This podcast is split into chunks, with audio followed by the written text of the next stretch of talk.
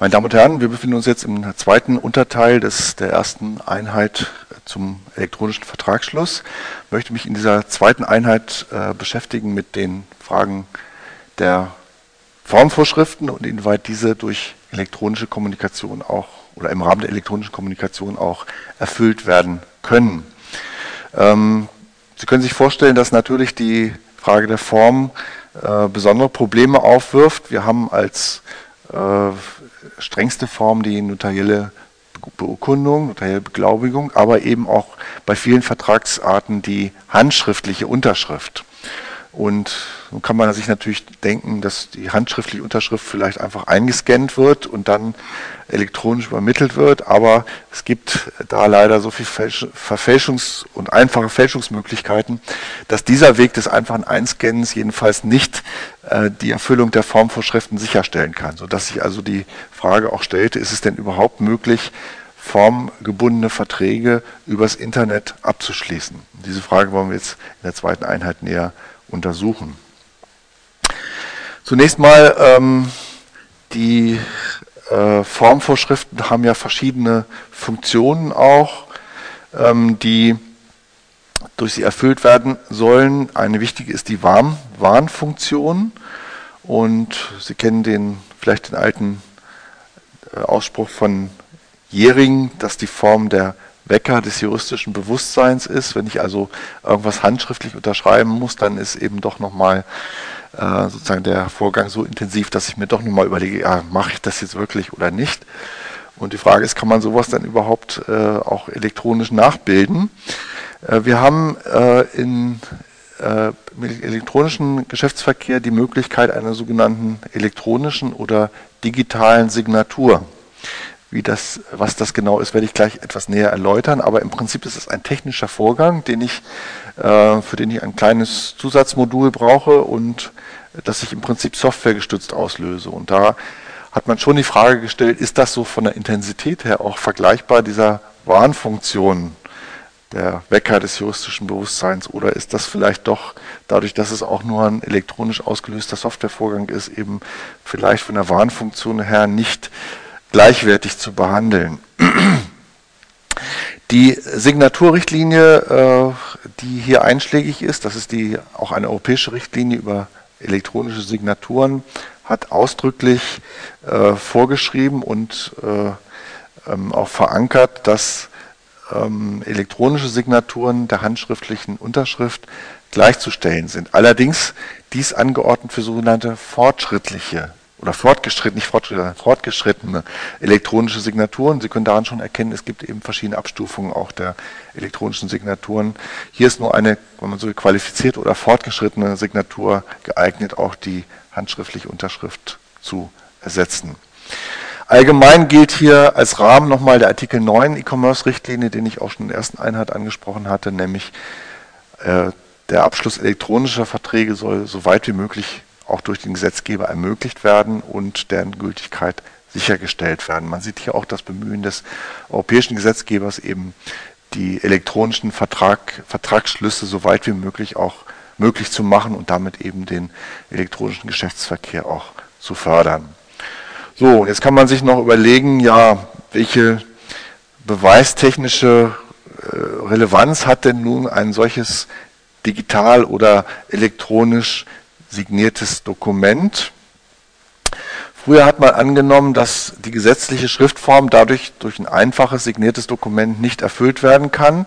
Man hat dann auch keine prozessuale Urkunde, sondern im, äh, wenn es um Beweise im Prozess, im Gerichtsverfahren geht, äh, nur ein Beweis durch Augenschein. Das heißt, der Richter guckt sich dann so einen Ausdruck an ähm, und lässt sich erklären, wie der Prozess abläuft und entscheidet dann sozusagen aufgrund seiner In-Augenscheinsnahme, ob das äh, eine äh, gleichwertige oder ein, ein Vorgang ist, der der handschriftlichen Unterschrift gleichwertig ist oder nicht. Wir werden gleich sehen, dass sich diese Regeln also auch durch die Einführung der elektronischen Signatur etwas geändert haben. Im Zuge dieser, äh, vor allem der Signaturrichtlinie des, äh, des europäischen Rechts, hat der deutsche Gesetzgeber die Formvorschriften angepasst im Jahr 2001 und bewegen uns auch hier jetzt natürlich wieder im allgemeinen Teil. 126 die Schriftform 126a BGB wurde neu eingeführt, die sogenannte elektronische Schriftform, elektronische Form, Entschuldigung, die elektronische Form, die die Schriftform ersetzt, also die in, anstelle der Schriftform auch und der Schriftform gleichwertig eingesetzt werden kann. Dazu bedarf es, wie schon gesagt, einer sogenannten qualifizierten elektronischen Signatur. Was das ist, ist in einem Spezialgesetz geregelt, dem Signaturgesetz, das eben auch dazu diente, die äh, Signaturrichtlinie der EU umzusetzen. Das ist hier Paragraph 2 Nummer 1 des Signaturgesetzes. Das ist also die elektronische Form, die der Schriftform gleichwertig ist. Zusätzlich hat der Gesetzgeber eine weitere abgestufte äh, Form, äh, Formvorschrift eingeführt, das ist der 126b, die sogenannte Textform. Textform unterscheidet sich von der Schriftform dadurch, dass eben nicht mehr eine Gleichwertigkeit gegenüber der handschriftlichen Unterschrift gegeben ist, sondern nur ein reiner Text ohne Unterschrift äh, gegeben ist. Und hier ist keine elektronische Signatur mehr gefordert, sondern es reicht einfach ein Text, äh, der elektronisch übermittelt wird, aus. Also zum Beispiel eine E-Mail, die geschickt wird, würde diese Textform erfüllen. Dadurch, dass aber diese Textform natürlich der Schriftform nicht gleichwertig ist, weil es eben nichts enthält, was einer handschriftlichen Unterschrift von der Authentifizierung her gleich zu behandeln ist, ist eben diese Textform auch nur für sehr einfache Erklärungen äh, geeignet wie Mitteilungen von äh, Versammlungseinladungen und ähnlichem, die keine besondere äh, Schriftformfunktion erfüllen und auch nicht erfüllen können. Also diese beiden abgestuften Formvorschriften, elektronische Form und Textform, sind im Jahr 2001 durch den Gesetzgeber auch auf der Basis europäischen Rechts in das BGB eingefügt worden. Jetzt zur elektronischen Signatur selber und ich könnte jetzt also über die elektronische Signatur auch nochmal zwei Stunden reden. Das ist ein relativ komplexer technischer Vorgang, der auch dann besser durch einen Informatiker zu erklären wäre. Ja, ich kann aber ganz grob die Schritte Ihnen hier wiedergeben, wie sie auch auf der Folie hier eben äh, verzeichnet sind. Im Prinzip geht es darum, dass man aus dem Text, den man erstellt hat, ähm, eine weitere Datei erstellt, die also sozusagen aus diesem Text Daten extrahiert und diese Daten umwandelt in einen eigenen, wenn man so will, in eine eigene Datei mit einem eigenen Inhalt. Man nennt das also äh, zunächst mal einen Hashwert, eine Prüfsumme, der aus dem Text der sogenannten Nutzdatei, also der Datei, um deren Verschlüsselung es geht, eine sogenannte Prüfsumme herstellt und aus diesem, dieser Prüfsumme, dem sogenannten Hashwert, wird mittels einer Signaturerstellungseinheit und eines sogenannten Signaturschlüssels die elektronische Signatur erstellt. Und die elektronische Signatur ist im Prinzip nur eine Ansammlung digitaler Zeichen, ähm, die eben entweder dem Originaldokument beigefügt oder in einer separaten Datei auch übermittelt wird. Entscheidend ist also hier sozusagen der, die Verschlüsselung durch einen Schlüssel. Das heißt, dieser Hashwert wird durch einen Verschlüsselungsmechanismus äh, zu einer Signatur. Und diese Signatur wird praktisch durch diesen Schlüssel erzeugt. Bei diesem Verschlüsselungsverfahren wird in der Regel ein sogenanntes asymmetrisches Verfahren eingesetzt. Das heißt, wir haben einen geheimen und einen öffentlichen Schlüssel. Und das Problem ist ja nun, wenn ich diese äh, dieses Dokument verschlüssele, muss ich das mit einem geheimen Schlüssel tun, den der Empfänger nicht kennt. Sonst wäre es ja sehr relativ einfach, ähm, diese Signatur zu fälschen, wenn jeder den Schlüssel kennt, weil jeder könnte dann die Signatur erzeugen. Das heißt, ich brauche zwei Schlüssel, einen geheimen, der nur dem Absender zur Verfügung steht, und einen sogenannten öffentlichen Schlüssel, den der Empfänger bekommt. Die sind nicht identisch, aber sie sind insofern entsprechen sie sich insofern, oder sie entsprechen sich insofern, als ich eben mit Hilfe des öffentlichen Schlüssels überprüfen kann, ob diese äh, erzeugte Signaturdatei unverändert war oder nicht.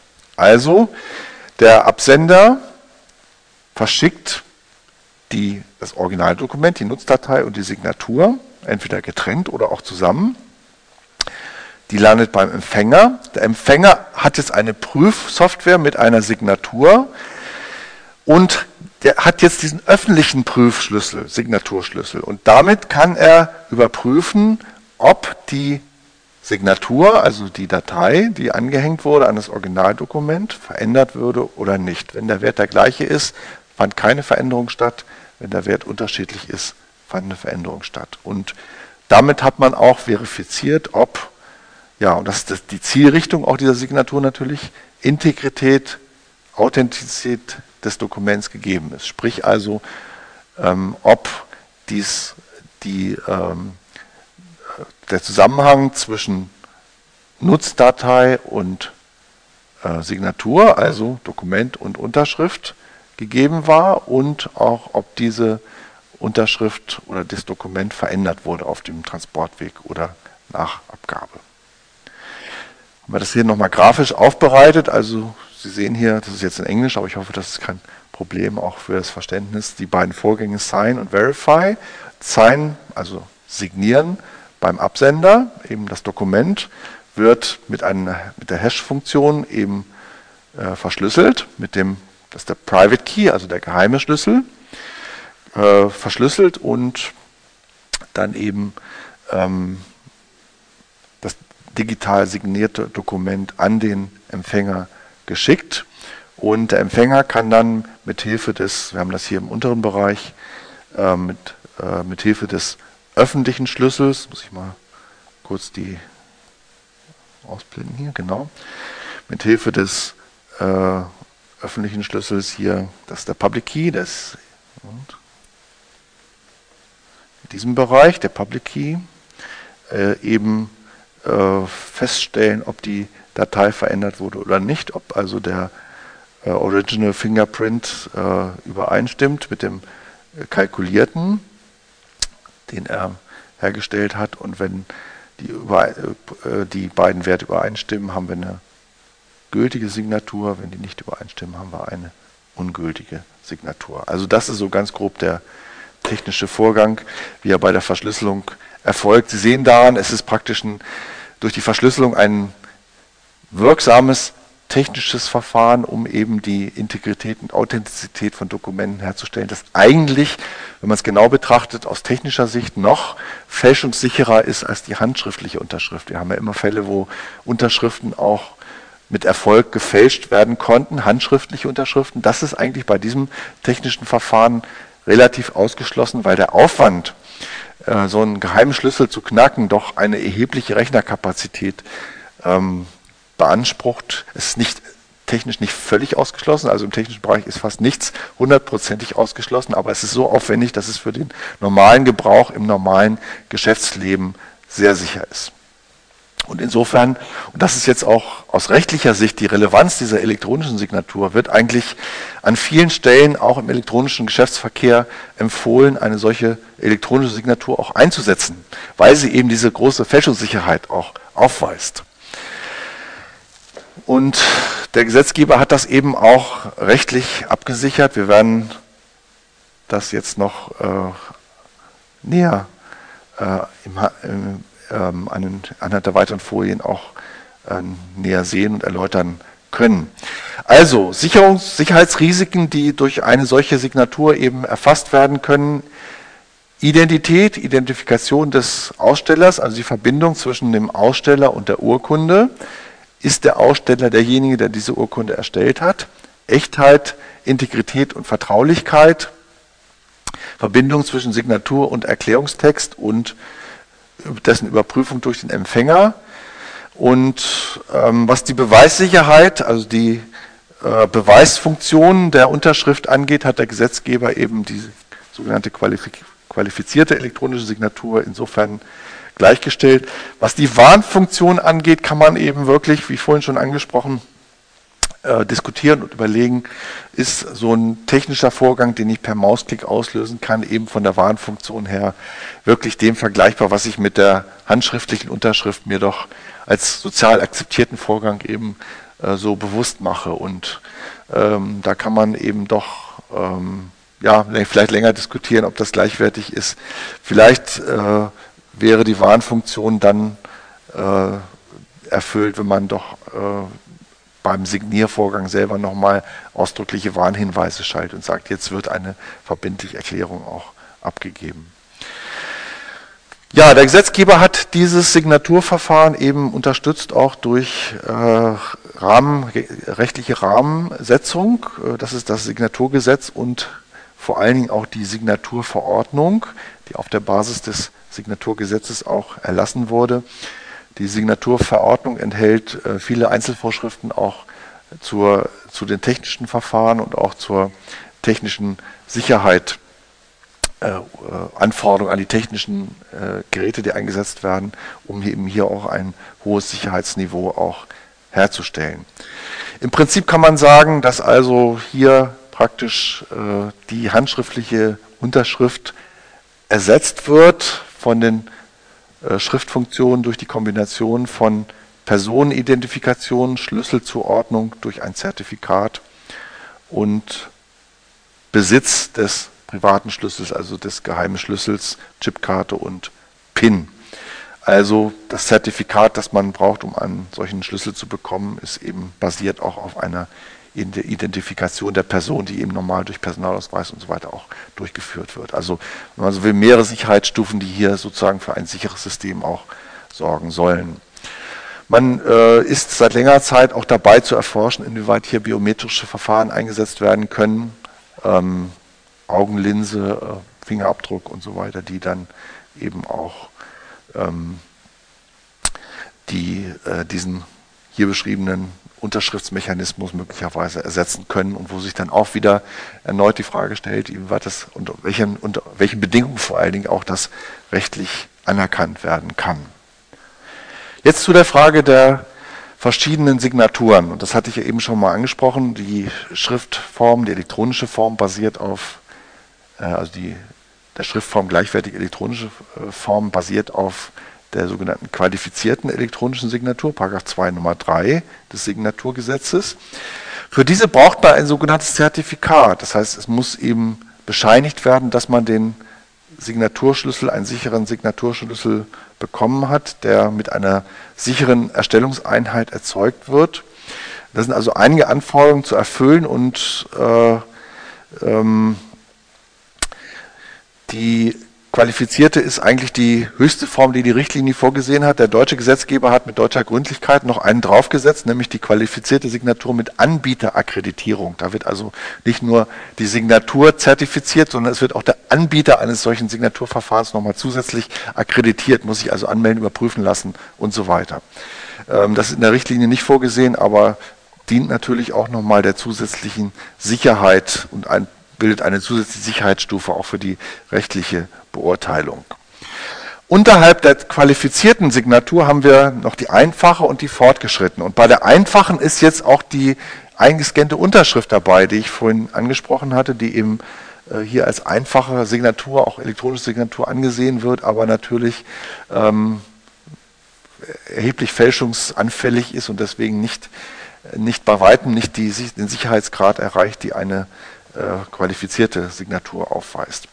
Unterhalb der, also zwischen der einfachen und der qualifizierten haben wir noch die sogenannte fortgeschrittene elektronische Signatur, die eben ähm, auch durch äh, Mittel wie PGP äh, erreichbar ist. PGP ist ein äh, Vertrauensverfahren, wo äh, durch Dritte auch Empfehlungen abgegeben werden, die aber in dem Sinne keine Zertifizierung, also Anerkennung durch eine ähm, besondere Stelle beinhaltet, sondern nur auf sozusagen individuellem Vertrauen auch basiert, aber in, insofern auch einen höheren Sicherheitsstandard aufweist als etwa ähm, die ähm, einfache elektronische Signatur.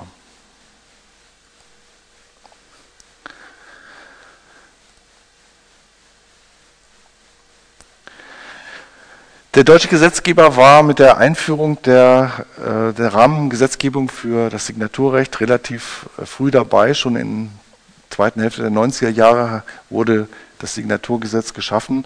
Der europäische Gesetzgeber ist dem dann gefolgt und hat ähm, in, dem weiteren, in der Weiterentwicklung die Signaturrichtlinie erlassen, die dann dazu geführt hat, dass nochmal das deutsche Signaturgesetz auch äh, etwas geändert wurde Ähm, die Signaturrichtlinie sieht kein zwingendes Zulassungsverfahren vor, sodass also die äh, qualifizierte Signatur mit Akkreditierung eben auf Freiwilligkeit umgestellt werden musste.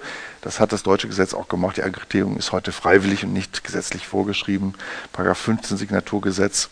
Da knüpft sich eine gewisse Sicherheitsvermutung auch nochmal durch die Akkreditierung und man kann auch gute Zeichen verwenden, um auch entsprechend auch mal Vertrauen im Geschäftsverkehr auch hervorzurufen.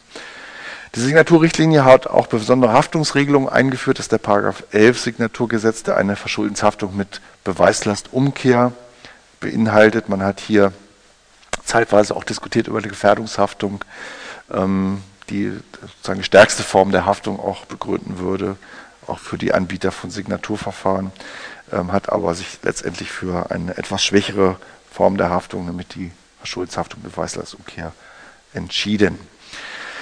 Ähm, besondere Probleme wirft die internationale Anerkennung auf, für die das Signaturgesetz auch nochmal eigene Regeln beinhaltet. Man muss hier zum Beispiel sehen, dass das äh, amerikanische Recht sehr, sehr viel stärker auf den Markt setzt, also darauf setzt, dass sich entsprechend äh, hohe Sicherheitsstandards am Markt selber durchsetzen, während der europäische Gesetzgeber doch stärker auf Regulierung auch setzt und eben hier auch zum Teil detaillierte Vorgaben für die äh, technische Ausgestaltung macht, die sich dann in der Signaturverordnung auch nochmal niederschlagen, sodass wir hier zwei verschiedene Modelle eigentlich haben, was eben für die wechselseitige Anerkennung doch auch Probleme auf, aufwirft. Und der Gesetzgeber hat dies im Rahmen des Paragraph 23 Signaturgesetz dann nochmal ähm, diesen Konflikt auch gelöst.